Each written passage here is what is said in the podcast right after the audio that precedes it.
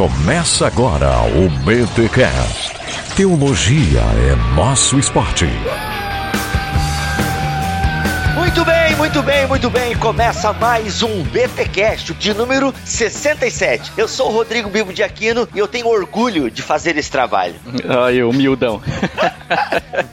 Aqui é o Mac e eu estou à frente, eu sou avançado, eu sou o primeiro mamífero a fazer planos, eu rastejei pela Terra, mas agora eu sou o ponto alto. Essa é a evolução, baby. Nossa, da onde isso, cara? texto isso. Cara, isso aí é uma música chamada Do The Evolution, do Pure Jam. Tem tudo a ver com o nosso tema, pode linkar na postagem aí que é da hora. Ó, manda o link pra Olha aí, mim, gostei. Massa. E aí, galera, aqui é o Alex e eu sou um pronome pessoal ambulante. Nossa, Nossa. todo mundo muito filosófico aqui, é? E eu sou Alexandre Melhorança e não pude gravar. Não, não, eu sou Alexandre Melhoranza e eu sou sensacional.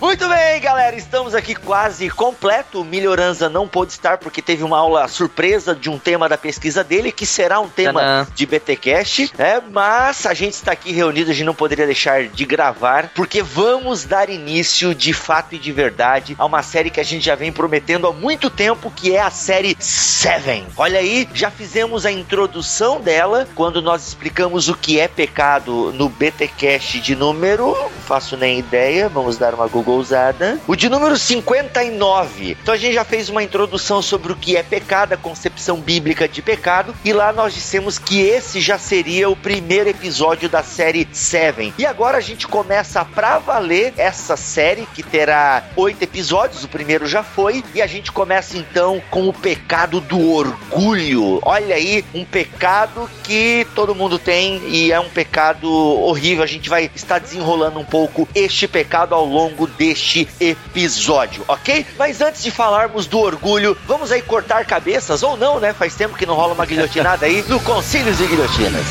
Se não se retratar, irá para a Inquisição. Eu recebi uma carta. Você renega o que escreveu? Você vai se retratar ou não? Fala aí, crente! Vamos a mais um episódio do Concílios e Guilhotinas, e meio aí a esposa limpando casa, né? Nem fazendo bagunça. Tá achando o quê? Que vida de editor de podcast é fácil, é? O nosso primeiro e-mail de hoje é do Alex Navarro. Olá, pessoal. Excelente qualidade do podcast, principalmente esse sobre literatura fantástica. Como sempre, vocês estão de parabéns. Gostaria de comentar também que gosto desse tipo de literatura porque vejo que ela corresponde aos anseios do coração humano por algo mais, por algo que é uma resposta a algo tão sublime que não somos nem capazes de fazer a pergunta a que a resposta se refere. Em outras palavras, é algo mágico e por isso esse tipo de literatura é tão fascinante e envolvente. Mais uma vez, muito obrigado pela paciência e carinho em ler meu e-mail e tenho a certeza de que vocês são muito queridos pelo povo daqui do Rio de Janeiro, vocês que estarão sempre presentes em minhas orações. Um abração da equipe BTcast pro pessoal do Rio de Janeiro, Thiago Ibrahim aí, ó, sinta-se abraçado. Outro e-mail aqui é do Fábio Kaiser, o nosso querido stalker de plantão.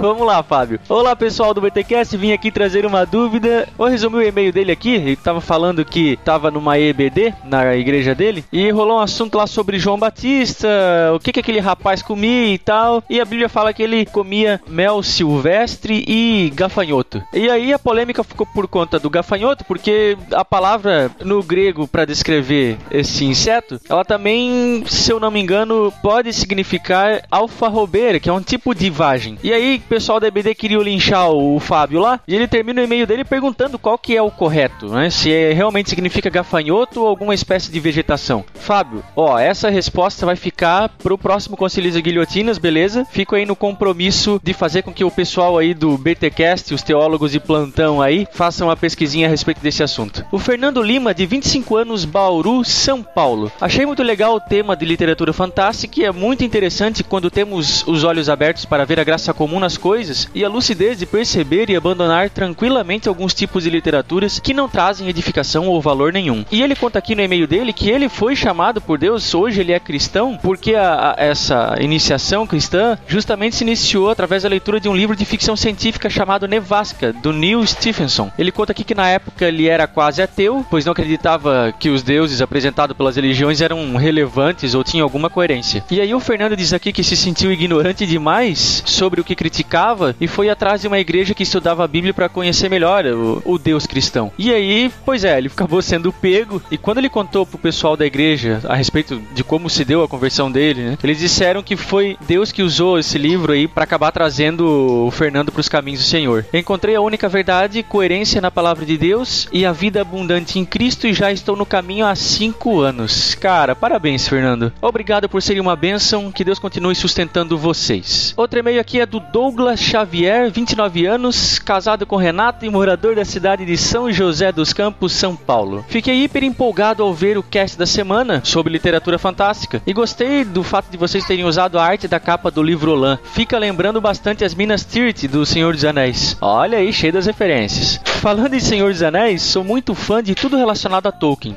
Tenho livros, filmes, revistas, games, action figures, Lego, etc. Aí pergunto a vocês: até que ponto um cristão deve se apegar a esse tipo de literatura? Confesso que quando recebo alguém em minha casa e esta pessoa é cristã, fico um pouco receoso do que a pessoa vai achar de tantos livros e bonecos tolkienianos, principalmente de um boneco Bobblehead do Gandalf. Vocês sabem que Gandalf é um mago e mago é do diabo. Gostaria muito de saber a opinião de vocês. Parabéns pelo excelente podcast. Vocês têm sido uma grande porta de escape para um nerd amante da palavra de Deus. Pois é, Douglas. Cara, eu continuaria convidando as pessoas, independente disso, e deixaria elas perguntarem se tiverem alguma dúvida com relação à sua aparente fixação pelo universo do Senhor dos Anéis. Se não perguntarem, você sai no lucro, você não precisa dar explicação para ninguém, não é? Mas se perguntarem, e você explica que é apenas uma admiração pelo trabalho e tal, e que isso não tem nada a ver com nenhum suposto misticismo que as pessoas possam ver nesses personagens. Eu acho que essa é a resposta mais simples que a gente poderia te dar aí. Fica aí sempre o conselho para você ver se essa sua admiração realmente continua te deixando liberto em Cristo, né? Se esse tipo de coisa te escraviza de alguma forma, aí você tem que rever aí os seus conceitos a respeito disso. Mas se não for o caso, é só correr pro abraço, mano. E o nosso último e-mail aqui é do Felipe Fraga, o nosso corretor ortográfico ambulante da Podosfera, só que não. E aí, pessoal, beleza? Inspirado pelo último BTcast, ele manda aqui um trechinho de uma criação dele dele, um, não sei se ele começou a escrever um livro ou é só um texto mesmo. Diz aqui que é o primeiro capítulo do que pode ser aqui uma ficção fantástica. E ele diz assim: "E aí, pessoal, beleza? O último episódio do podcast foi muito interessante para mim, pois estou escrevendo uma história, como eu já falei, e como cristão não tem como não mostrar algo relacionado a isto, como fez o reverendo Leandro Lima. E nesta minha história tem algumas referências bíblicas bem sutis que podem até passar desapercebidas algumas vezes, algo que não acontece na Crônicas de Nárnia, conhecido por ser um pouco óbvio no quesito do Aslan.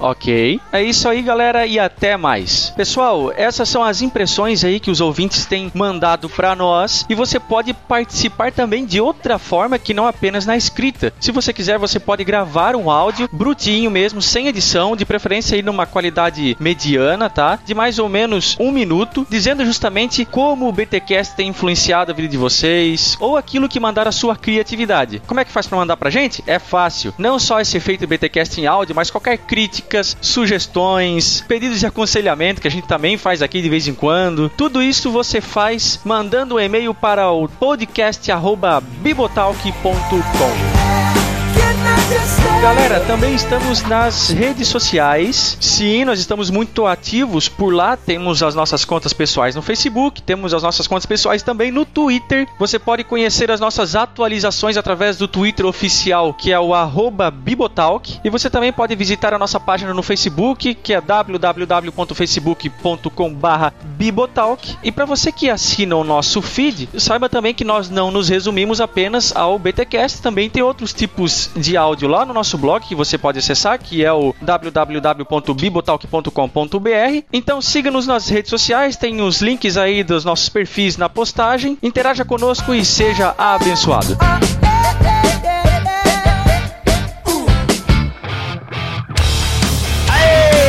Invadindo aí concílios de guilhotina aqui do BTcast, Mac dá licença. Eu e Alex estamos invadindo aqui porque a gente precisa passar as últimas novidades acerca do mosaico teológico. E eu acho até, Alex, que é a última vez que a gente vai interromper o BTcast para falar do mosaico teológico enquanto um projeto. Porque agora, galera, o mosaico nesse, ó, a gente tá gravando aqui no dia 5 de fevereiro às 10 e meia da manhã e nesse exato momento o boneco está sendo enviado para mim Lá de Blumenau, uma cidade aqui de Santa Catarina também, está sendo enviado para Joinville para que eu dê aquela última olhada antes deles começarem a rodar as mil unidades na gráfica e a gente já pagou a gráfica. Cara, eu tô muito feliz, cara, porque, tipo, sabe, tá tudo tão redondinho, tá fluindo, a galera tá participando, a galera colaborou e, gente, valeu! Nossa gratidão, já pagamos a gráfica. O fato de a gente pagar a gráfica à vista, ela deu uma barateada e, pô, foi show de bola. Então, nesse momento, o boneco já está sendo enviado para cá. A gente dá aquela última analisada aí, dá o ok. E, gente, no final de fevereiro, o livro Mosaico Teológico já estará em nossas mãos. E aí, é só alegria. Você que participou do crowdfunding, ou muitas pessoas já estão fazendo a pré-compra. Então, assim, depois do carnaval, afinal ninguém é de ferro e tal, a gente dá aquela pulada no carnaval. Gospel, claro. Claro, é o espírito Val. Meu Deus me livre. Isso é uma viagem, né? Mas beleza.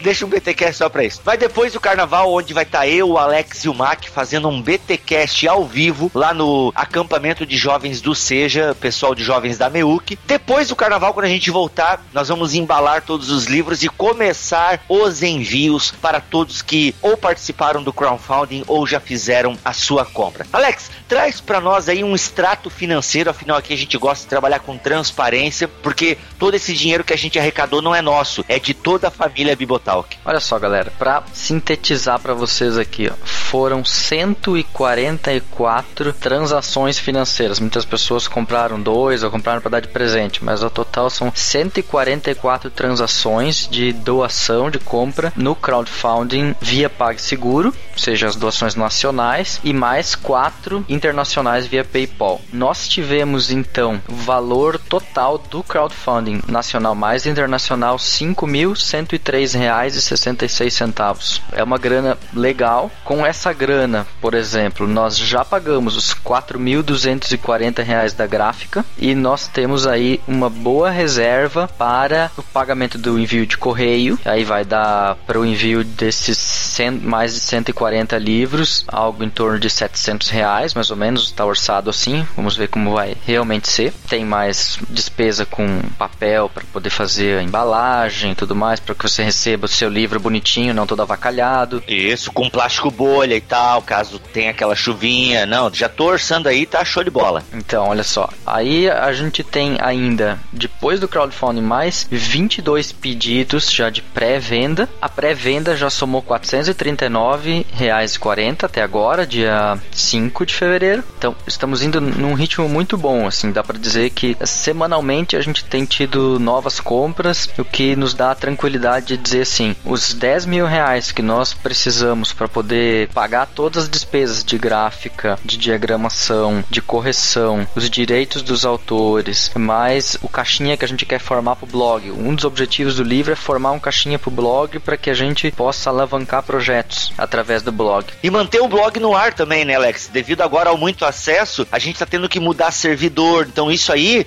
às vezes é 400 pila anual. É, a partir desse caixa montado, eu acredito que em um, dois dois meses a gente tá com o mosaico teológico fechado, ou seja, tudo que tinha que ser pago, todo mundo com seu exemplar em casa e o mosaico servindo também como uma fonte para que o nosso blog possa ficar no ar, né? E quem sabe alavancar aí um segundo livro, um terceiro livro. Ideias é que não faltam. E assim, Alex, a gente ainda vai falar um programa só sobre o mosaico mais detalhado, mas ele é um livro que vai servir também para estudos bíblicos. Ele é um livro muito bacana para quem assim tá iniciando na fé ou para quem está na fé e nunca se aprofundou em temas da teologia sistemática, que é a proposta do mosaico, e pensando nesses grupos pequenos, a gente vai estar tá lançando aí, dentre as próximas semanas, uns descontos gradativos. Então, assim, se você comprar cinco unidades, tem desconto de X%. Justamente pensando na galera que quer comprar já para o seu grupo de jovens, para o seu grupo de GP, né, ou célula, enfim. A gente já está pensando nessa possibilidade, então aguarde aí que em breve estará no blog mais informações sobre essa essa compra de mais unidades do mosaico teológico. Até é importante, Bibo, a gente dizer que junto com esse desconto que você vai poder comprar para sua igreja, seu grupo, enfim, em março, podemos dizer que para março a gente vai ter condições de fazer isso. Você vai poder baixar gratuitamente no site do Mosaico, no hot site, um manual. Ah, verdade. Com perguntas para auxiliar você e seu grupo no estudo do Mosaico. Assim você tem um roteiro, um plano de como estudar ele. Isso vai facilitar, porque às vezes o capítulo é longo, não dá para estudar o capítulo todo de uma vez.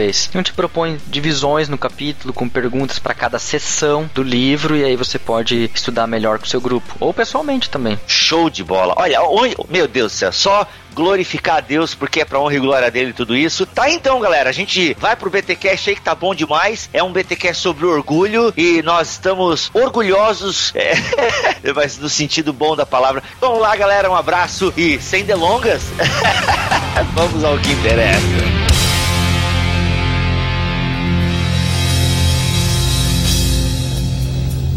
Não há nada errado com o homem sentir prazer em seu trabalho. Eu não vou negar o meu desejo pessoal em fazer cada pecado virar contra o pecador. Oh, espera um pouco. Eu pensei que você só matava pessoas inocentes. Inocentes? Isso é alguma piada? Um homem obeso. Um homem repugnante que mal podia ficar em pé. Um homem que, se você visse na rua, apontaria para ele ou seus amigos para que todos pudessem ficar zombando. Um homem que, se você o visse enquanto estivesse comendo, você nem conseguiria terminar de comer.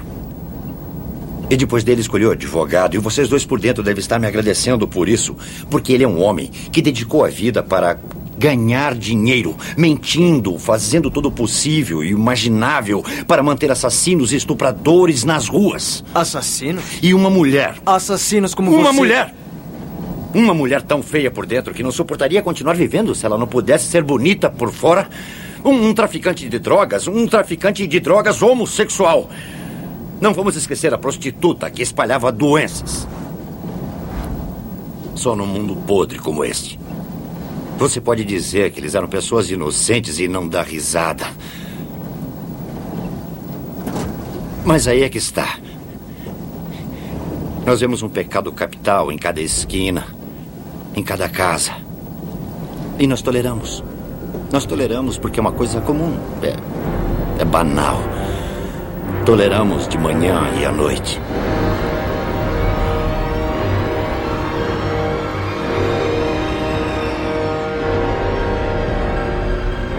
Proposta dessa série Seven é obviamente muito clara, é nós tratarmos dos sete pecados capitais, que são listas, né? Uma, na verdade a Bíblia já tem no Novo Testamento, eu até nem lembro se tem no Antigo Testamento, mas eu sei que no Novo Testamento já é normal existirem listas, né? Catálogos de vícios e virtudes. A mais famosa, por exemplo, é a lista dos vícios da carne, as obras da carne que a gente encontra em Gálatas. Ah, então é importante a gente deixar claro que os sete pecados capitais, enquanto lista, eles não se encontram na Bíblia, como a gente vai propor aqui, a, a relação que a gente vai seguir. Mas é uma relação que surge lá no quarto século com os monastas, né? Com a galera, os monges do deserto. Ou seja, só para entender mais ou menos o contexto rapidinho, a igreja se institucionalizando e toda institucionalização ela traz consigo marcas fortes do pecado, abandono da devoção. Por isso que quanto maior é uma igreja, maior é a probabilidade dela ter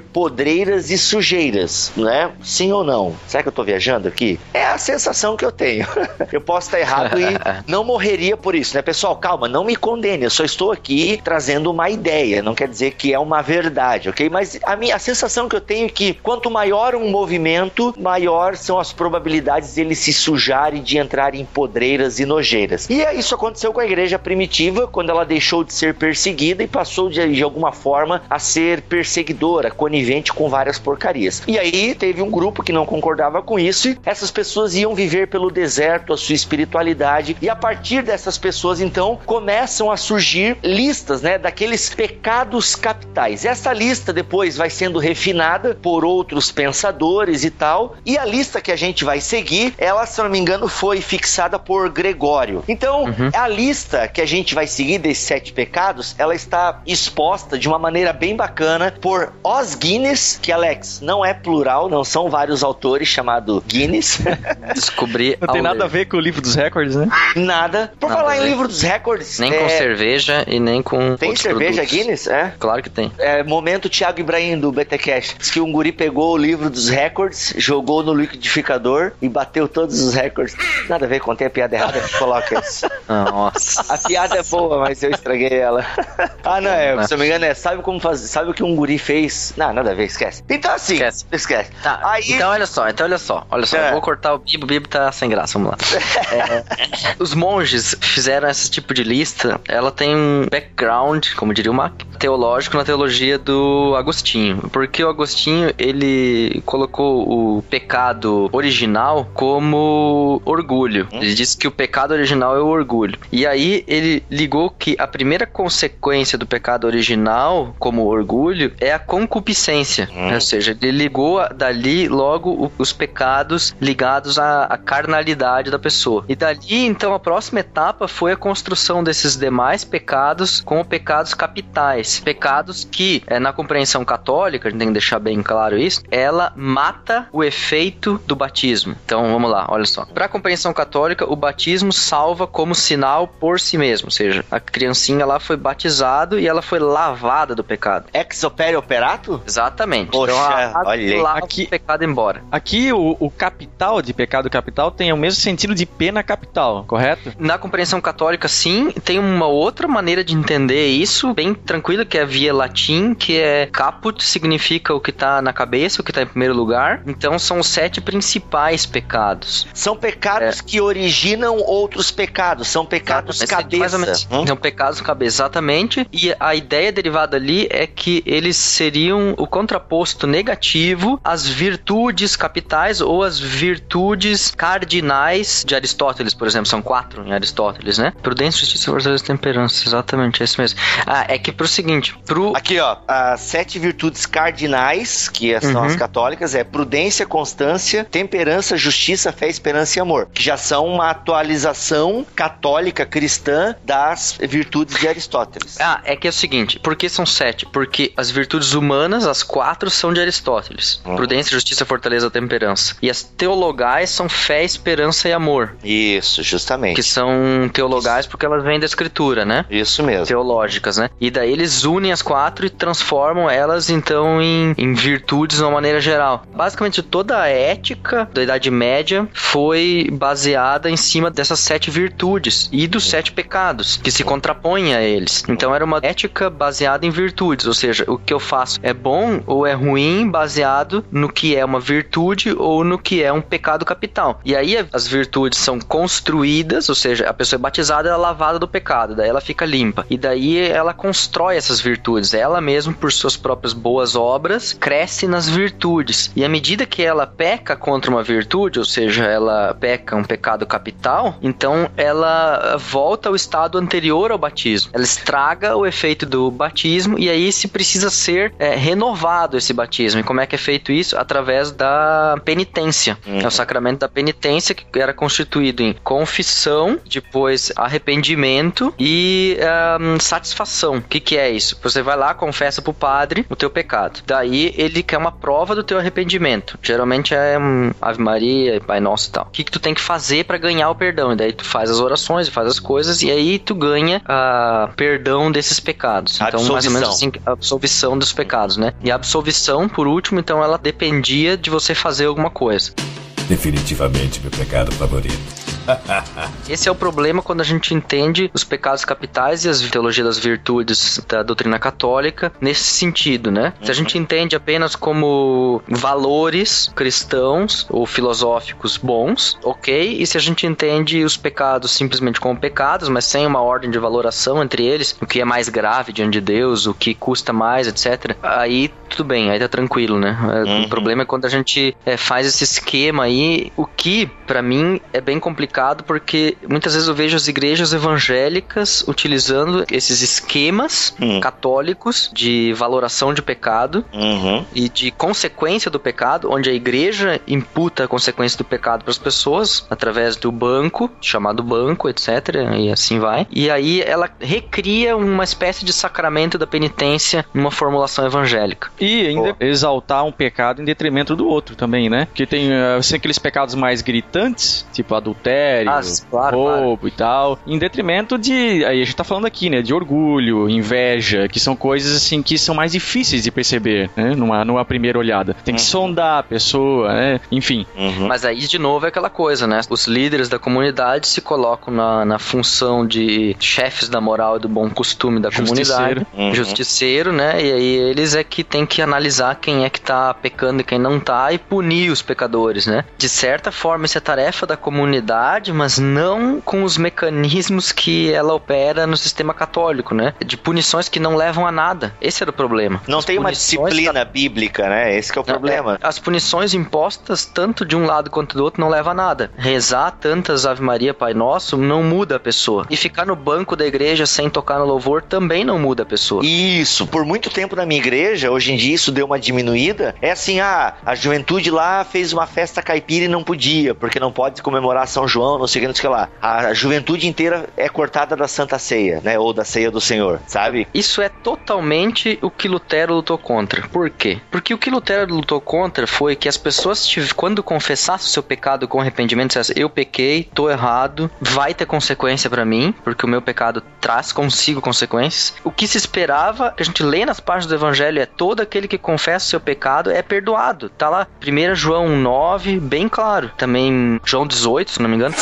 Essas passagens deixam bem claro que quem confessa o seu pecado, ele recebe o perdão. Então eles estavam esperando apenas a absolvição a partir da confissão e o arrependimento. E não que ele recebesse, ah, você confessou o meu pecado, bem feito, agora você confessou. Agora você vai se dar mal. Então isso desencoraja as pessoas a confessarem e a se libertarem dos seus pecados. Mas é que assim, Alex, em contrapartida, é, quando uma pessoa peca publicamente, por exemplo, dentro da congregação, né, onde ela, é- ela está sendo vista por toda a congregação, existe uma perda de confiança também, onde as pessoas demoram a ganhar, a, a- Sim, a sim, sim. reconquistar Isso- de volta isso. Mas aí a gente tem que fazer uma diferença entre, por exemplo, Mateus 18 e a, e a disciplina comunitária, onde, tipo, eu roubei a grana do meu irmão na fé e agora nós temos um conflito. Então eu cometi um pecado que gerou um conflito entre duas pessoas e que vai rebater, não por último, na comunhão dos santos. E, e esse pecado precisa ser tratado comunitariamente de acordo com Mateus 18, naquela ordem que ali está exposta. O problema é assim, eu pequei, independente contra quem, ou se contra Deus, ou contra eu mesmo, enfim, genau, Eu não entendi o que ele falou. Ai, desculpa essa palavra alemã. É, não, é que porque às vezes eu tô viciado em falar umas palavras alemãs no meio.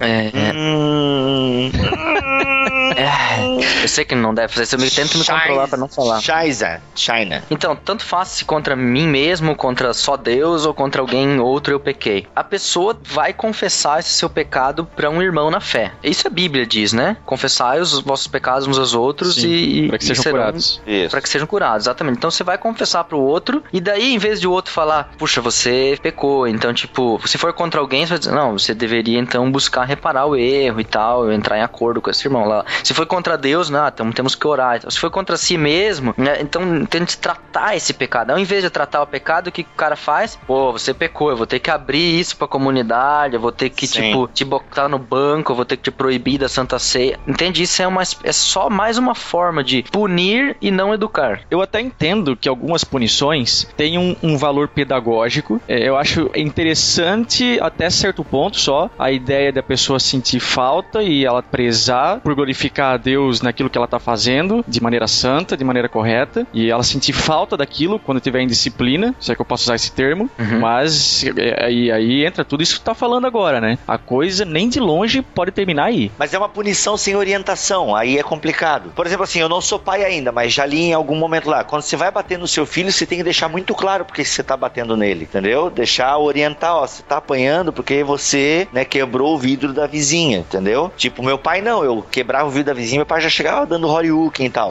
Não é assim que se faz. Definitivamente meu pecado favorito. Eu acho que eu vou ter que cortar vocês, porque a gente tá entrando na questão da disciplina, e isso dá um BTcast. Mas é importante tratar isso antes de entrar nessas questões de pecado, porque eh, senão o povo já logo diz, ah, é pecado, então tipo, a gente já tem que massacrar o pecador. Ah, claro, essa não, doutrina do massacrar o pecador não é a doutrina do evangelho que trata o pecado com, através do perdão e não através do massacre. Isso. Inclusive, a gente vai seguir a lista né, dos sete pecados capitais, proposta por Os Guinness, né, Alex? Não é. Não são vários autores, autores né? É só um. Os Guinness. Não ele são tem os irmãos Guinness. né? Guinness, não, não. É, e, incluindo é o Guinness Book também. É, sete pecados capitais navegando através do caos de uma era de confusão moral. É um livro da Shed Publicações, traduzido por quem? Por quem? Por quem? Augustus Nicodemos. Porque é, fica só a dica aí. Geralmente a gente não fala o tradutor do livro, mas acho que nesse episódio era legal falar quem é o tradutor do livro. É, Augustus Nicodemos. Tu sabe que tem gente que tá começando a ficar com raiva da gente por causa disso. Já, já. É. Tem gente que não gosta do Augusto Nicodemos e gosta da gente, né? Então, fazer o quê? A vida é assim, né? Olha só. Vai, a- mas não- aqui não tem tietagem, não. Aqui Não tem tietagem. A gente só admira o trabalho do cara como admira de outras pessoas também. É porque, né, mosaico teológico, Augusto Nicodemos, tem a ver. O que é meio tiete aí, mas. O Mac é, o Mac é chat, o Mac tá louco. Brincadeira, Mac. Ah, gente, mas deixa eu falar do livro aqui. A gente tá seguindo aqui a logia dos Sete Pecados Capitais de Os Guinness, da Tem calúnia? Não tem, aqui não tem, né? Não tem, né? Calúnia deve ser derivada de um desses sete pecados capitais. Tá bom. E, gente, e esse livro aqui tem no Submarino, se você quiser comprar pelo link do Bibotalk, tem o link aqui na postagem, ok? Vale a pena você dar uma lida nesse livro aí, a gente vai estar seguindo um pouco a ordem desse livro. E o Os Guinness, ele fala que esses sete pecados capitais, existem aqueles pecados que são mais ocultos mesmo, mais difíceis às vezes de você pescar na comunidade, que ele chama aqui de pecados frios, que são o orgulho, a inveja, a raiva, a preguiça e a avareza. Mas existem, né, os pecados mais quentes, que são Fogo, a- né? Esses são que- mais comuns entre os pentecostais. é, nada a ver.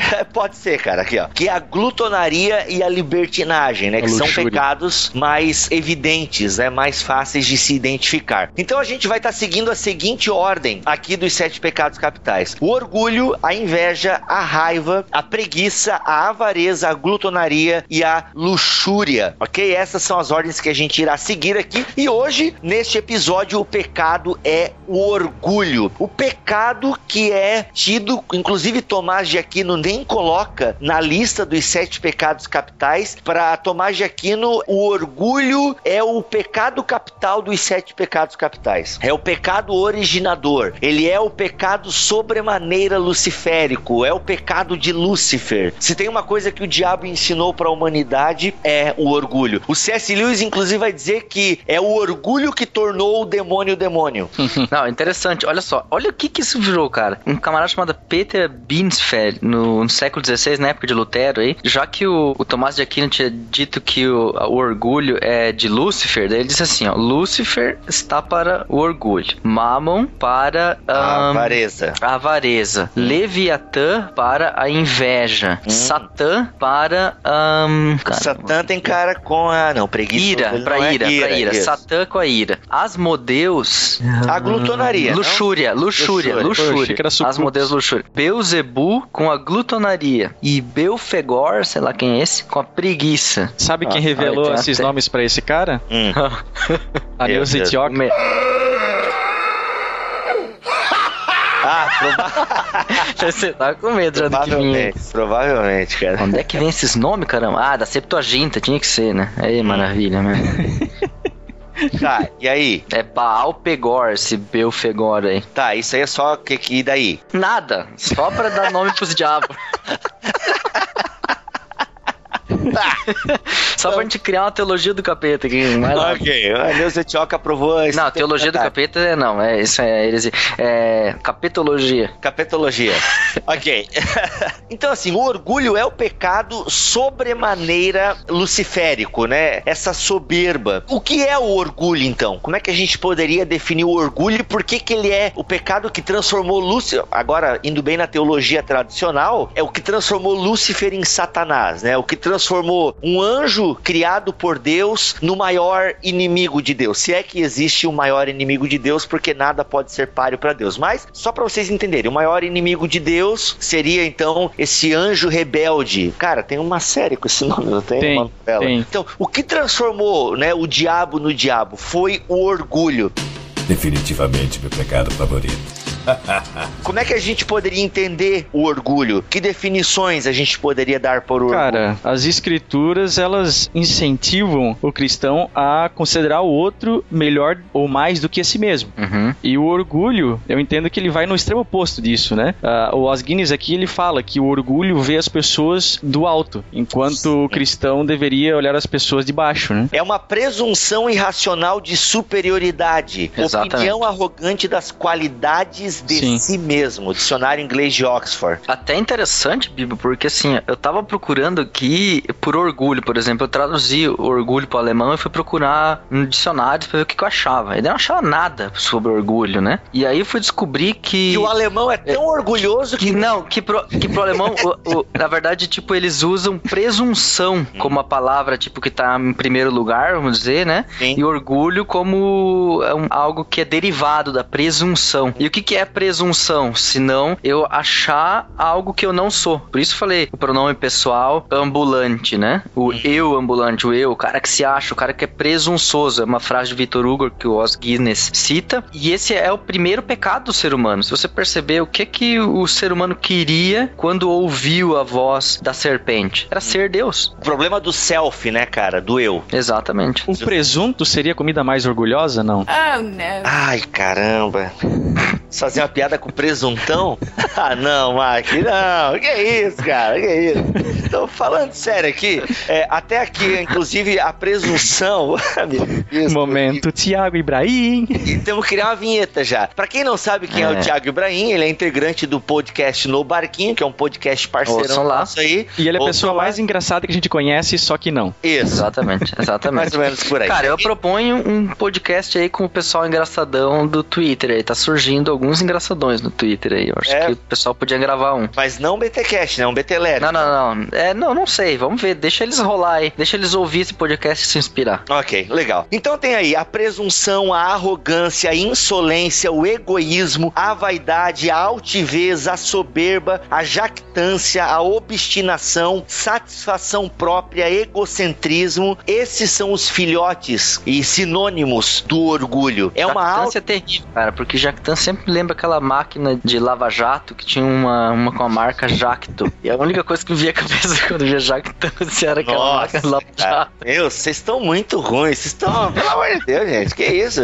Tchau, um abraço. A gente se fala outra semana. Ninguém dormiu com o Bozo aqui. É, tá complicado aí que é o negócio. Não, Vamos falar sério que esse pecado é fogo, cara. Esse pecado aqui não é brincadeira, não. É interessante notar que o orgulho, no senso comum, aí ele é tido como uma espécie de respeito próprio, né? Ele é tido como uma virtude. E aí que o diabo É. pira, cara. É aí que ele vibra. Porque, assim, muitas vezes, alguns pecados são vencidos com orgulho. Um exemplo, assim, a pessoa tem baixa autoestima, né? A pessoa não se valoriza, ela se acha o cocô do cavalo do bandido, aquela coisa toda, né? Aquela autocomiseração exacerbada. tá, tá, tá. Valorize o que você tem. Você é um ser, você é alguém. Então, tão de 10 pode ser de 100. importante para Deus. É, olha aí, o Mac cantando, não sou nem eu, hein?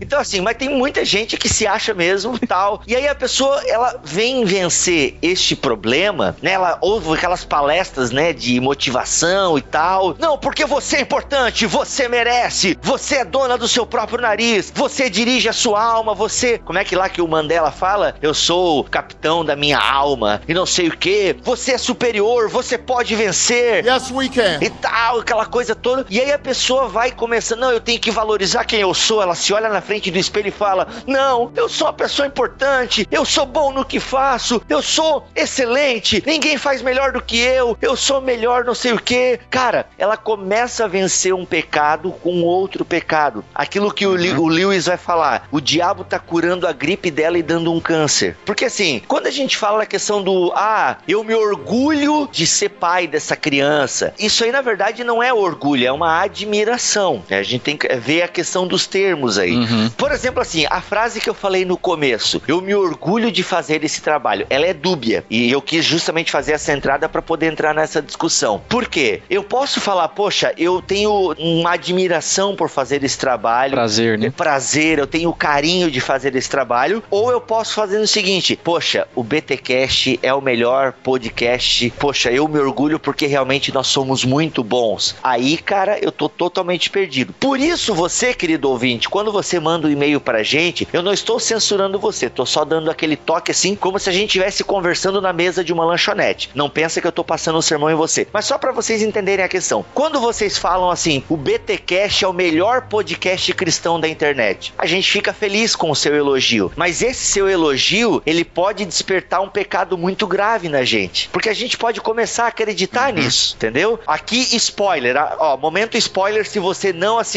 Advogado do Diabo com o Keanu Reeves e Al Pacino. Se você não assistiu esse filme, assista porque ele é excelente. Ah, então tá, Maior- peraí. Tem que recomendar outro, então. Qual? Assiste esse e assiste Seven, né? Não, com certeza. Mas eu digo que em especial a questão da vaidade. Nem vou trazer o spoiler aqui, mas o filme termina com o diabo falando: vaidade, eu adoro esse pecado.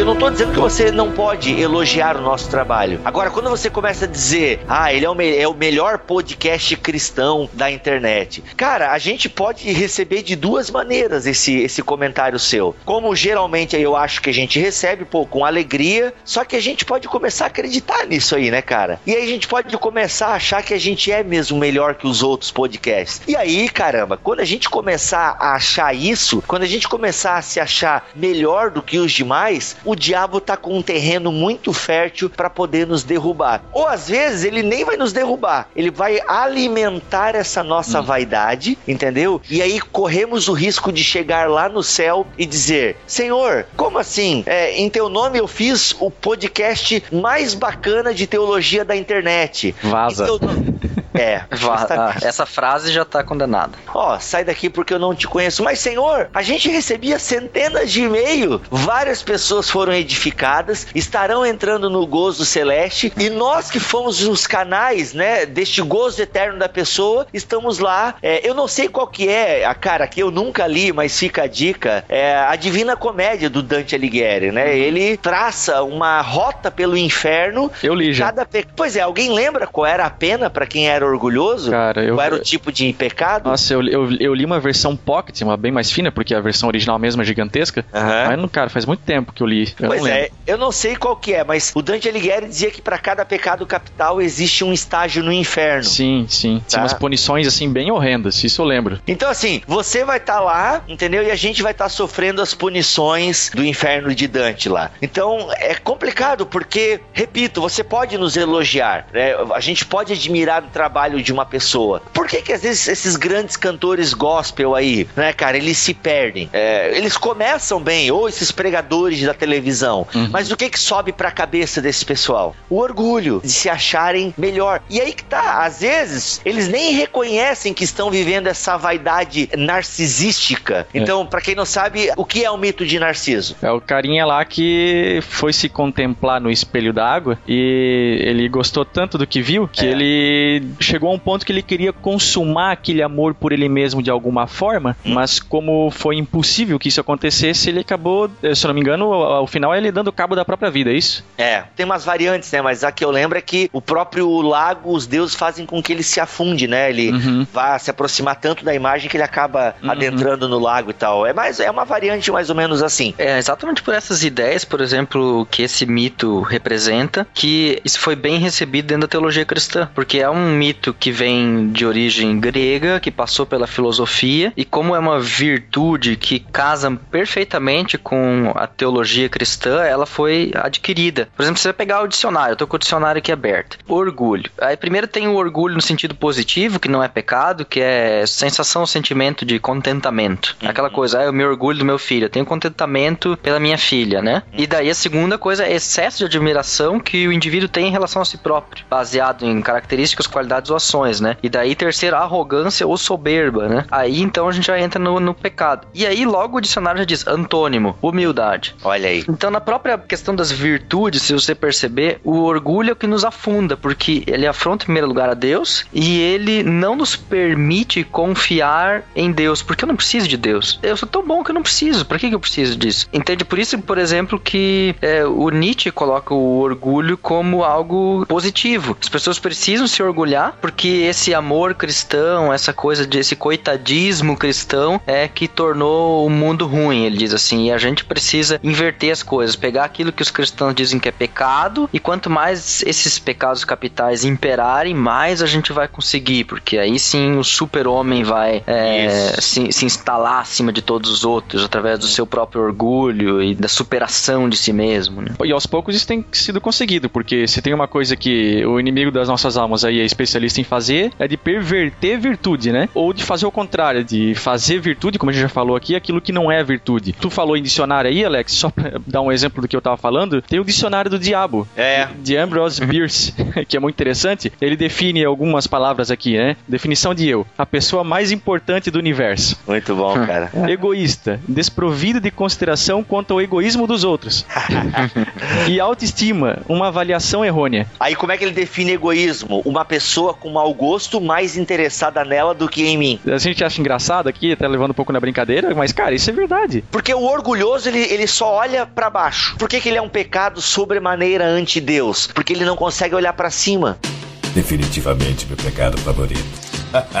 Mas aí vem a pergunta, tá, mas não existe, será, cristãos que acham que servem a Deus, que se dizem tementes a Deus e no fundo são orgulhosos? Meu, com certeza existem muitos cristãos orgulhosos. Ah, inclusive, quem sabe até nós mesmos, né? Nós que estamos falando e você Claro, que está ouvindo. Sabe, olhando assim, ó, eu sempre penso pra mim mesmo essa questão do orgulho por algumas coisas. A gente tá no meio do público. Essa é a verdade. A gente tá com um pastor de uma igreja, produtor de podcast, blog, sei lá, qualquer coisa. Tá no meio do público. Uhum. Volta e meia vem a camarada e vai dizer: boa pregação hoje. Isso. Excelente podcast. Ah, gostei do teu texto, não sei o que lá. Tá, você pode receber isso como um feedback positivo, simplesmente legal, meu trabalho está correto, bíblico, bom. Uhum. Ou você pode dizer, nossa, como eu tenho uma capacidade sobrenatural de fazer coisas boas, Uhum. né? Justamente. E a droga é que o pecado tá tão instalado em nós que a primeira coisa não é você pensar assim, glória a Deus, como eu consegui entender a palavra. A primeira coisa que vem na tua cabeça é como eu sou bom. É, esse é o grande problema. Porque nós precisamos, eu acho que tem uma carência humana que é importante nós termos o nosso trabalho reconhecido. É, vamos pensar no casamento aqui, vamos sair um pouco desse gueto podcast, vamos pensar em casamento. Nós temos a necessidade, principalmente se a sua linguagem do amor, sim, eu gosto desse livro do Gary Chapman, Cinco Linguagens do Amor, for a questão de palavras de afirmação. Por exemplo, a minha esposa, ela goste que eu elogie o trabalho dela. Uma das linguagens do amor dela, com certeza, acho que talvez a segunda ou a terceira. A primeira é tempo de qualidade, acho que de toda mulher deve ser tempo de qualidade, não sei as de vocês, mas a palavra de afirmação tá lá, em segundo ou terceiro. Então, a gente tem que ter, né, o nosso, sabe, elogiar o cabelo, a comida que ela fez, a casa que às vezes ela limpou e tal. Tem que ter. A grande questão é como é que a pessoa vai receber, como tu bem falaste agora, Alex, como é que ela vai receber, entende, essa questão do elogio? Porque nós precisamos. Já pensou se nunca ninguém elogiasse o nosso trabalho? Pois é, pessoal, acho que vamos parar porque não tá dando resultado, né? A gente tá aí falando, acho que para quatro paredes e tal. Então é importante. Agora, quem recebe o elogio precisa ter muita consciência do que está fazendo, para quem está fazendo, por que está fazendo. Porque se a gente ignora o só lhe deu glória, a gente tá lascado, cara. Aí a gente começa mesmo, igual tu falou, né? Pô, excelente pregação. Então a gente tem que ter muita consciência do que a gente está fazendo, para quem e por quê, senão a gente começa a se alimentar de nós mesmos. E aquilo que eu tava falando lá no começo, Alex, que é, existem muitos cristãos que servem a Deus. Só que se o cara começa a entrar nesse caminho do orgulho, ele começa a servir a um Deus imaginário. Vai nos alertar o C.S. Lewis. Ele começa a servir a um Deus imaginário, que não é o verdadeiro Deus. Ele começa a ter uma relação fantasma com Deus. Porque toda pessoa que começa a se relacionar com Deus de fato e de verdade, vai chegar uma hora que o Espírito Santo vai fala, ei, meu amigo, tu não acha que tu tá se achando demais, não? Tu não acha que tu tá aí se achando? Será que tu não tá roubando um pouco a glória de Deus aí, não? Ah, olha só, cara. É, e Isaías vai dizer, né, cara? Deus não divide a sua glória com ninguém. Olha aí. Esse é o pepino. Então tem muita gente que pode, e na verdade, muita gente. O C.S. Lewis vai dizer o seguinte: o primeiro passo para ser curado do orgulho é admitir que é orgulhoso. e aí, quem de nós? Né? Uma vez eu comecei uma pregação assim e escandalizei metade da igreja. Metade da igreja parou de me ouvir. Que eu falei, não, final da pregação eu falei assim: não adianta, irmãos, a gente fala aí, a glória é para Deus. Mas a gente até pode mandar aí uns 60% para Deus, mas 40% a gente fica para nós. E esse pode ser um dos maiores pepinos para quem trabalha com a obra de Deus e faz. Porque as pessoas vêm mesmo elogiar o trabalho da gente. E aí, cara, se a gente não tratar isso aí, e a gente tem que cuidar até com aquela falsa hipocrisia, sabe? Não, irmão, glória a Deus e tal. Porque às vezes ela pode ser falsa mesmo. Eu adotei o seguinte: quando alguém vem me elogiar, eu pego, ah, agradeço e tal. Não, obrigado, irmão. Ore pela gente aí e tal. Porque às vezes a gente fala, não, irmão, glória a Deus e tal. Pá, cara, é muito, cara. O orgulho é um pepino, sabe? Ele é uma coisa que é o diabo vai sempre se aproveitar. E aí, cara, olha só, aquilo que o Mac falou antes, né? Que o, o diabo adora pegar uma coisa boa e transformar ela em má. A pessoa ela vem nos elogiar, pô, né, de coração. Ela vem, poxa, bacana o teu trabalho, o trabalho de vocês, aquela coisa toda. O diabo não tá usando aquela pessoa. Aquela pessoa ela veio ali de coração. Uhum. Ela não tá sendo usada pelo diabo. Agora o diabo ele vai querer agir em nós. A questão é na a disposição interna, né? A nossa disposição Isso. interna é daquele que tá recebendo o elogio. Então a pessoa vem te elogia e tal, beleza, você não precisa fazer aquele pedantismo assim, ou aquela hipocrisia como tu falou, né? Ah, não, a glória é de Deus, irmão, e tal, não sei o que. Você agradece pelo elogio e tal, mas a disposição interna, aí sim, é essa. Poxa vida, Senhor, obrigado, né, pela forma como o Senhor tem me usado e tudo mais, né? Essa glória realmente é tua e você perceber isso de fato. Eu vou ler aqui um trecho do livro do C.S. Lewis, Cristianismo Puro e Simples, que é, vai amarrar direitinho o que a gente está falando aqui agora. O prazer de ser louvado não é orgulho. A criança que recebe sinais de afeto por ter feito bem a lição, a mulher cuja beleza é louvada por aquele a que a ama, a alma que se salvou, a qual Cristo diz: Muito bem, servo bom e fiel. Todos esses são e devem ser agraciados, pois aqui o prazer reside não no que somos, mas em agradar a quem desejamos. O mal começa quando, depois de pensarmos, eu o agradei, que bom. E depois vem o pensamento: passarmos a pensar como eu sou bom, já que agi assim. Quanto mais nos comprazemos em nós mesmos e menos no louvor, tanto pior nos tornamos. Cara, ou seja, quando a gente se alegra, poxa, que bom que a gente fez um podcast bacana. Que bom que eu agradei a minha mulher, porque eu fiz uma boa pregação. Que bom, Senhor, que a minha pregação atingiu os corações. Lewis disse que beleza, tudo bem quando tu se alegra nisso. Agora, o problema é quando você inverte. Que bom que eu consegui fazer isso, hein? Pô, realmente, eu sou bom. Definitivamente meu pecado favorito. Você vê como o orgulho tem uma relação de dependência, ele só existe uma relação de dependência com o, o próximo, né? Se eu não tiver em... Se não tiver alguém me bajulando... Exato, cara. Sim e não. Vou te dizer, e aqui de novo, novamente amparado em C.S. Lewis. O C.S. Lewis vai dizer que a vaidade, ela é um pecado terrível. Mas o vaidoso, ele ainda espera o louvor de alguém. O vaidoso ainda faz esperando o louvor de alguém. Ou seja, ele ainda está preocupado com a opinião de alguém, ainda que seja uma preocupação pecadora, porque ele só está fazendo para receber elogios. O orgulhoso, segundo C.S. Lewis, não tá nem aí para ninguém, entende? Ele recebe aquele elogio e ele diz o seguinte: "Não, realmente eu sou bom, sabe? Não, eu sei, eu sei que eu sou", entende? É, citando Han Solo, eu sei. Cara, ele não tá fazendo para obter louvor das pessoas. Ele tá fazendo aquilo e ele sabe que ele é bom. E ele não está preocupado com a opinião de ninguém. É claro que indo pela tua linha, Mac, a vaidade e o orgulho estão bem ligados aqui, né? Digamos que a vaidade é o jardim de infância, né? A porta de entrada para o orgulho. E talvez nisso tu e C.S. Lewis concordem. Porque a pessoa vai se alimentando dos elogios, ela vai se alimentando daquilo aquilo e vai chegar um momento em que ela não dá bola para mais ninguém. É a questão de quando a gente recebe crítica. Como é que a gente deve reagir quando recebe uma crítica? Eu sei como uma pessoa não deve reagir. É só dar uma olhada nos comentários do Facebook.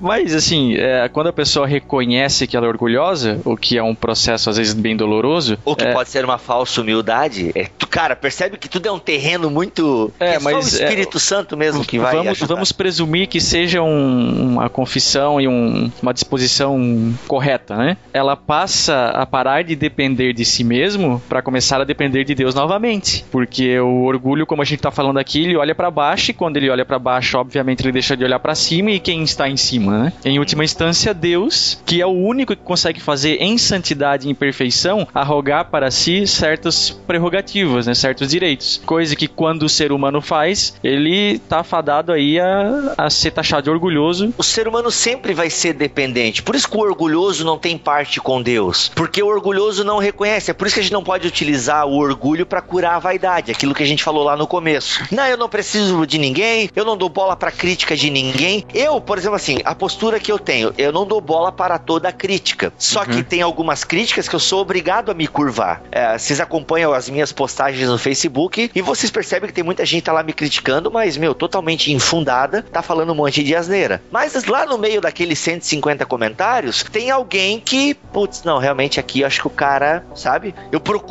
ter essa consciência, porque a partir do momento que eu olho lá, as críticas que eu tô recebendo, e eu, eu não dou bola pra nenhuma. Esses dias até eu comentei a postagem de um camarada aí no Facebook. Ele é um cara bem bacana, posta muitas coisas legais e tal, outras talvez eu não concorde, mas ele é meio polêmico também no Facebook e tal. E esses dias eu falei, ó, ô parceiro, eu acho que tu dá bola demasiada às críticas que tu recebe. E, e toda hora ele tá tentando se justificar, parece? Ele recebe uma crítica, aí ele cria uma nova postagem se justificando daquela crítica que ele recebe e tal. Essa postura dele pode ser, de fato, uma postura humilde, ou às vezes pode ser uma postura de orgulho. Isso quem vai julgar a Deus, eu não tenho como julgar essa postura dele, de verdade. Talvez se ele estiver ouvindo esse episódio, ele vai saber que é dele que eu tô falando. Mas eu não tenho como julgá-lo, é só Deus. Eu não estou aqui censurando ele. Mas às vezes, toda hora, né? Toda hora eu fico querendo me justificar das críticas que eu recebo. Pô, quem recebe uma crítica e concorda com essa crítica, a melhor postura é qual? Eu vou mudar e ponto final. Não preciso ficar anunciando pro mundo. Agora, quando todo momento eu preciso ficar justificando, ah, eu recebi uma crítica. Não, peraí, eu falei aquilo por causa daquilo, daquilo, daquilo. Não, acho que você tá me criticando aí, mas não, não é bem assim, tá total. Cara, quando uma crítica é infundada, beleza, eu posso dar o contraponto. Agora, poxa, quando eu aceitei uma crítica, e pô, eu acho que aqui o cara tem razão no que ele tá me criticando, pô, em humildade eu vou ficar quieto e seguir em frente. A postura diante de uma crítica, ela tem que ser, eu penso que tem que ser o silêncio, sabe, a introspecção daquilo e onde eu posso mudar. E aí é uma postura que a gente tem que ter, eu acredito, né? Eu penso que humildade é isso, porque a partir do momento que eu começo a colocar a minha humildade numa rede social, eu penso que isso é complicado. E essa questão do orgulho, de crítica, que a gente tá falando aqui, dá pra fazer um adendo que eu acho interessante que muitas igrejas nascem como fruto do orgulho. A maioria das comunidades, agora aqui tô generalizando, elas nascem porque as pessoas que a fundaram não souberam lidar com orgulho. Gente, a maioria, eu estou generalizando. Nem toda comunidade que nasce porque rompeu com outra igreja é fruto do orgulho, mas estou aqui generalizando. Mas tu vai ver a história de uma igreja que nasceu lá. Algumas igrejas nasceram porque houve de fato muito desvio teológico por parte da igreja mãe, mas outras nasceram porque, ah, eu não concordei com a visão e Deus me deu outra visão, por isso estou abrindo esse ministério.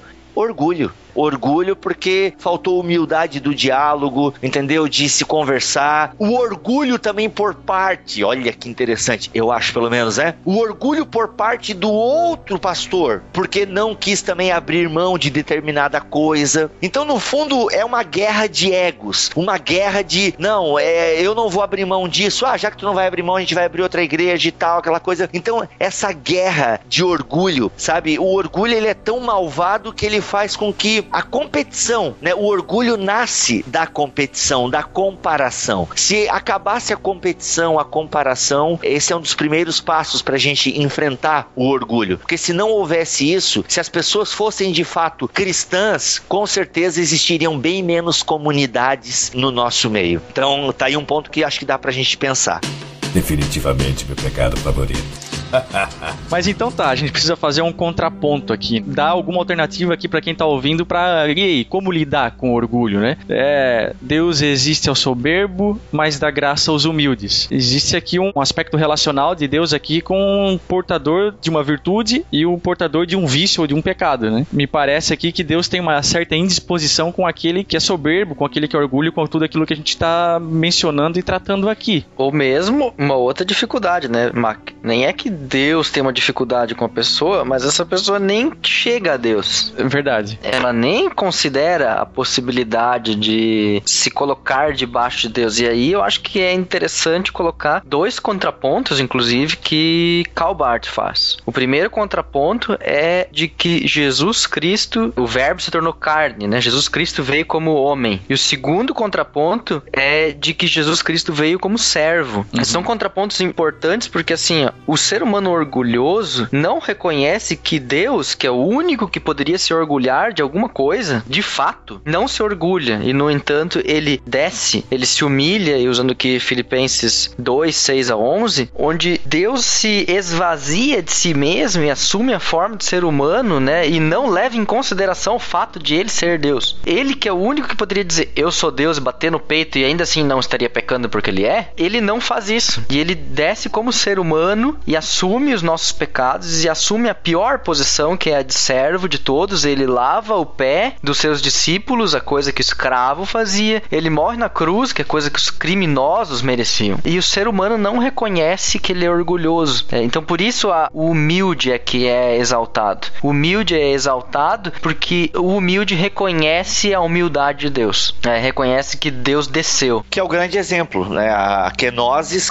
caramba, até a gente trata um pouco disso no mosaico. É o grande exemplo, né? O Todo-Poderoso se tornou mortal, de certa forma, né? Em carne humana e se humilhou. Imagina, né? O Deus da glória, o Todo-Poderoso, tendo aquele parto ali, nascendo. Até o Euler falava, né? No meio, quem sabe, até das fezes, porque não tinha, né? Os recursos que nós temos hoje, né? O parto normal saía tudo, né? E aquela coisa toda. Então, olha só, a que ponto Deus desceu para nos salvar e a gente se achando alguma coisa, sendo que nós somos seres totalmente dependentes. O orgulhoso é tão cego que ele não se dá conta dessa dependência. Ele acha que ele pode viver a vida dele sem os outros, mas ele não percebe que ele faz parte de uma engrenagem. O humilde não, ele reconhece que ele é parte de um todo. E o humilde cristão, porque existem diferentes tipos de humildade, então o humilde cristão parte do exemplo de Cristo e a vida dele é a doação. Ele ama os outros como Cristo amou a igreja, sabe? Esse é o princípio da humildade cristã. É, é o bem-aventurado é esse pobre de espírito. Esse é o contraponto cristão do orgulho. Acho que uma passagem que exemplifica isso é aquela do fariseu orando a Deus lá, né? É Lucas, né? O fariseu e o publicano. E uhum. o publicano, onde o carinha lá que a princípio não é ninguém perante a sociedade, né? Pelo uhum. contrário, é marginalizado, mas ele oferece a oração que realmente Deus aprecia, né? E aí, porque assim, ó, o humilde, existem pessoas ricas que podem ser humildes. São pessoas que são ricas, mas elas entendem que elas dependem de Deus, elas são dependentes de Deus, são pessoas solícitas, são pessoas que veem o seu irmão com necessidade e ajudam e tal. E podem existir pobres orgulhosos também. Claro. Então a gente percebe que a humildade claro, não é uma questão financeira. Existem muitos pobres que comem sardinha e arrotam caviar e que se acham e às vezes não aceitam nem ajuda porque não, eu dou conta de mim mesmo e tal, eu sou dono do meu próprio nariz, aquela coisa toda. Mas é muito propenso, né? Pessoas famosas, pessoas ricas são mais propensas a terem essa atitude orgulhosa justamente porque não dependem de nada a princípio. Uma pessoa que está lá em alto mar com um barquinho a motor e uma pessoa que está num iate, entende? a tendência, aqui um exemplo bem tosco, mas se dá uma tempestade, a, o carinha no iate está cheio de recursos tecnológicos, né? A dependência dele de Deus pode ser menor porque não, eu tô cheio de recursos tecnológicos aqui. Agora o carinha que tá num barquinho à vela lá, ou com motor de popa, ele tá, a tendência a ele clamar a Deus é maior. Nada a ver, acho que esse exemplo que eu tô dando, né? Sei lá. Não, cara, mas é, mas é, isso é um fato. O humilde tem um senso de dependência maior, né? Por isso que ele é o contraponto do orgulho. Ele sabe que ele não consegue dar um passo se não for Deus, né? O humilde, ele reconhece aquilo que Tiago fala, quando o Tiago diz lá, ah, cuidado com os planos, a gente não pode ficar fazendo planos. Não, a gente deve fazer, se o Senhor permitir, faremos isso ou aquilo. Olha só que coisa linda, né, cara? O humilde, ele reconhece, ah, sabe, se o Senhor permitir, a gente vai fazer isso, aquilo. O orgulhoso, não, não, nós faremos isso. O orgulhoso constrói a torre de Babel. O humilde, ele vai pra terra que o Senhor o mostrar. Ah, cara, lindo isso. Ah, pô, isso foi legal, hein? Essa, ô, minha elogio, eu tô precisando de elogio.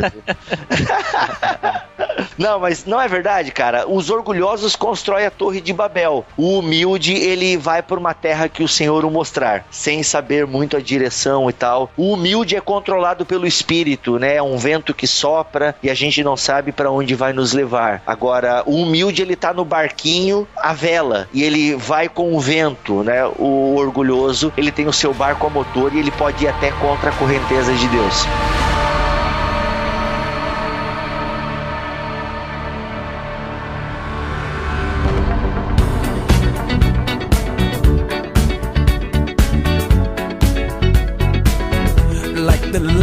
É isso aí então, pessoal. O primeiro episódio das. Aliás, o segundo episódio da série Seven, mas o primeiro entrando diretamente nesses sete pecados capitais. A título de curiosidade, só, eu sei que a gente tá no final, mas não é porque é uma parada católica, né? A gente resolveu seguir porque é legal a gente refletir nesses sete pecados capitais, como o Mac disse lá no começo, ele é um alerta, né, para nós. E a Igreja Católica, ela acrescentou mais pecados, né? Ela chama de novos pecados capitais. Então, ela tem aí, né, a luxúria, a gula, a avareza, a ira, a soberba, a vaidade e a preguiça, mas ela acrescentou novos aqui: experimentos moralmente dúbios com células tronco, uso de drogas, poluição do meio ambiente, agravamento de injustiça social, riqueza excessiva, geração de pobreza e violações bioéticas, como por exemplo, controle de natalidade. Ela é considerada violação bioética toda atitude que pretende evitar a geração de vida de forma natural, uso de contraceptivos, cirurgias, aborto e inseminação artificial. Isso aqui, lembrando que é a Igreja Católica acrescentando mais sete pecados. A fonte que eu peguei é suapesquisa.com. Não sei se isso é confiável, mas eu já ouvi mais pessoas falando desses novos pecados capitais. A gente vai ficando por aqui. Espero que você tenha gostado desse episódio. Os comentários estão aí. Voltamos com tudo. 2014, quando eu digo voltamos com tudo, é porque agora as atividades do Bibotalk estão voltando ao normal e tal, né? Deixar bem claro depois de um episódio como esse. E repito, galera, o seu comentário, ele é o nosso alimento, ele é o nosso salário. Você pode elogiar o nosso trabalho, mas ore para que a gente receba ele da maneira que agrade a Deus, ok? Eu sou o Rodrigo Bibo de Aquino, vou ficando por aqui, cada dia menos orgulhoso, e eu me orgulho disso. eu sou o Mac e teologia é o nosso esporte. Falo isso sabendo das minhas limitações. Valeu, galera. Que o Senhor te abençoe e te guarde, que o Senhor faça resplandecer o seu rosto sobre ti e tenha misericórdia de ti, que o Senhor sobre ti levante o seu rosto e te dê a sua paz. Amém.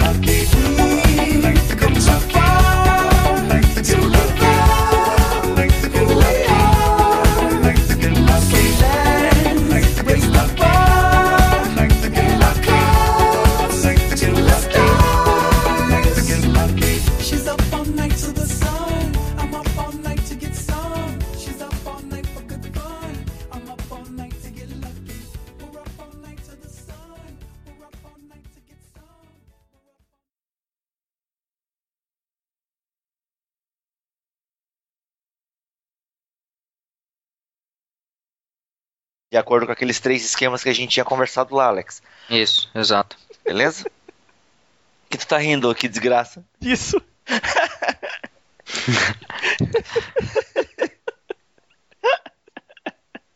Muito bom, cara. Fantástico isso, mano. Cara, a internet é muita gente desgraçada, cara. A gente tem que agradecer a Deus por isso, cara. pode indo que eu já. que depois eu me meto aí. Tá, Eu só vou achar o bico pra Simone ali. ok. Não pra ela, pro Davi. já volto. Ok, é, eu tava pensando, ué, Simone tá chupando bico agora. Ai, meu Deus. Ô filho. Uhum. O que foi? O papai precisa terminar de gravar os recadinhos, filho.